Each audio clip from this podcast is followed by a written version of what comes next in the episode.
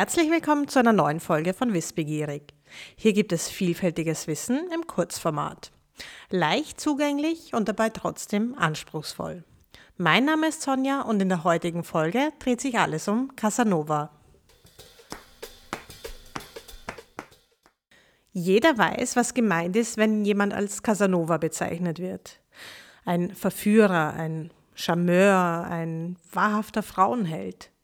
Doch wer steckt tatsächlich hinter der Figur des Casanova? War er tatsächlich so ein Frauenheld und der größte Verführer aller Zeiten, wie es ihm heutzutage nachgesagt wird? Und hat sich sein Charme nur auf die Eroberung von Frauen beschränkt? Oder was gibt es über Casanova noch zu sagen? Giacomo Casanova wurde im 18. Jahrhundert in Venedig geboren. Und damals war die Stadt eine eigenständige Republik, die Republik Venedig. Und generell war zu dieser Zeit in Europa, also im 18. Jahrhundert, ein sehr ausufernder, lustvoller und pompöser Lebensstil vorherrschend. Es war das Zeitalter der Aufklärung und des Rokoko. Genuss war sehr wichtig zu der Zeit. Es gab sehr viele Maskenbälle, Theater waren überfüllt, Glücksspiele und Prostitution hatten einen hohen Stellenwert. Und Treue galt, zumindest in den Städten war das so, als altmodisch. Und sowohl Männer als auch Frauen hatten Geliebte. Und diese Geliebte, die hatten auch einen hohen Status. Ebenso wie Prostituierte ein hohes Ansehen hatten.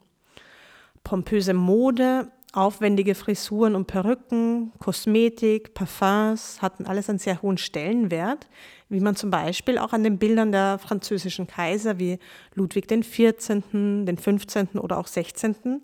mit ihren lockigen Perücken erkennen kann. Die höfische Kultur war sehr wichtig, also ob man zum Adel gehört oder nicht. In diese Zeit wird also Giacomo Casanova 1725 als Sohn von zwei Schauspielern geboren. Er gehörte also nicht dem Adel an. Aufgewachsen ist er bei seiner Großmutter, da seine Eltern aufgrund ihres Berufes sehr viel unterwegs waren. Und mit acht Jahren schickt ihn seine Großmutter nach Padua zur Schule.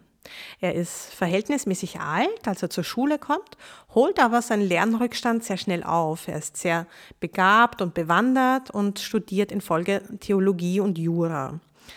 Er lernt im Laufe der Zeit, sich gewählt auszudrücken. Er kennt Homer auswendig, kann Gedichte aufsagen.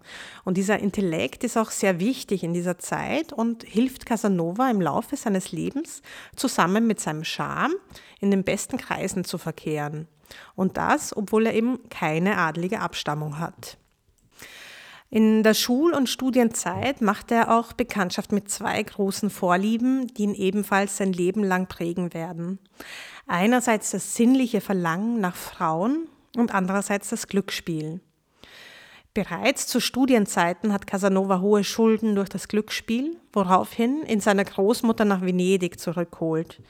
Auf ihren Wunsch hin nahm Casanova den Beruf des Klerikers, also des Priesters an. Zu dieser Zeit war das aber gar kein ungewöhnlicher Beruf, sondern eher einer wie jeder andere. Auch seine Liebe zu Frauen konnte er weiter ausleben. Das war zu dieser Zeit nicht unüblich. Sein Erfolg in erotischen äh, Beziehungen beruhte einerseits bestimmt auf seinem Auftreten. Er war groß, extrovertiert und gut aussehend. Er hatte einen dunklen Teint und üppiges blondes Haar, worauf er immer sehr stolz war. Und im Gegensatz zur damaligen Mode trug er aufgrund seiner blonden, vollen Haare auch keine Perücke. Neben dem Aussehen war sein Erfolg aber vor allem auf seinen Charme und seinen Humor zurückzuführen und auch auf den Wunsch, die Frauen vor der Eroberung als Persönlichkeit kennenzulernen. So schrieb er auch über eine seiner größeren Lieben, äh, das Glück war viel vollkommener, wenn ich mich mit ihr unterhielt, als wenn sie nachts in den Armen lag. Mit äh, seinem Charme und Intellekt hatte er aber nicht nur Erfolg in Liebesbeziehungen, sondern auch, um in gehobenen Kreisen zu verkehren und um Gönner kennenzulernen. Zum Beispiel Senatoren, die sein Leben finanzierten. Nicht zu selten endeten diese Gönnerschaften aber dadurch, dass er Affären mit deren Geliebten oder deren Töchtern äh, begann. Das führte einerseits dazu, dass er häufiger die Stadt oder auch das Land verlassen musste und sich anderswo eine neue Existenz aufbauen musste. Andererseits auch dazu, dass er im Laufe seines Lebens sehr viel in Europa herumreiste. Dabei gelang es ihm immer wieder, in den besten Kreisen zu verkehren.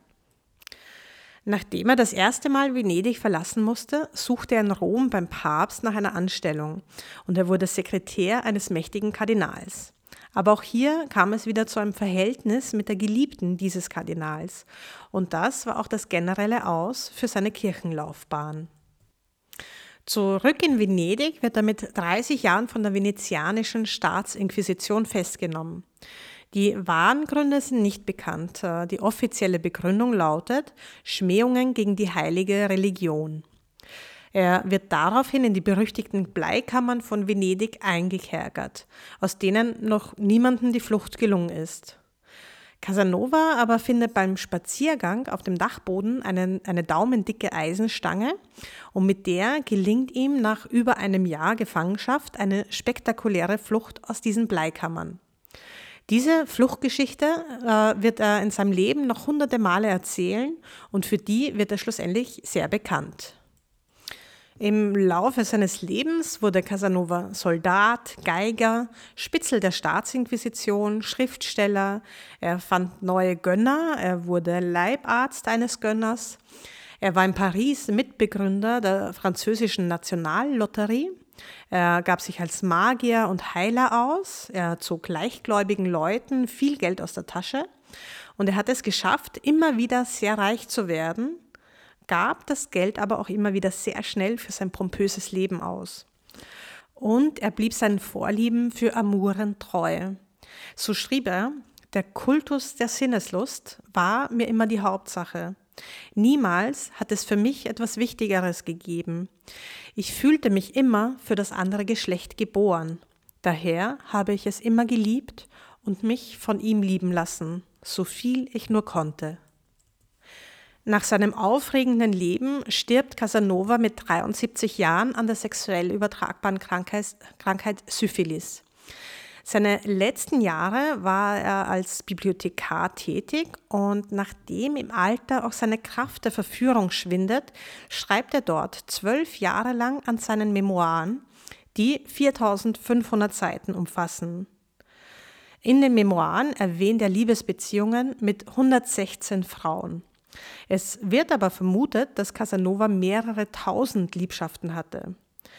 Er war zwar einige Male richtig verliebt, aber nie verheiratet, hatte unzählige Kinder, von denen er nur teilweise Kenntnis hatte. Und darüber hinaus pflegte er, pflegte er auch einige homosexuelle Beziehungen, was zu dieser Zeit als Verbrechen galt und wofür er ebenfalls in Isolierhaft musste. Insgesamt war er sechsmal im Gefängnis. Äh, er reiste in seinem Leben eine Strecke, die dem Äquator gleicht, was mit den damaligen Verkehrsmitteln schon eine beachtliche Leistung ist. Und trotz fehlenden Adelstitel verkehrt er in den besten Kreisen und lernt unter anderem die Päpste Benedikt XIV.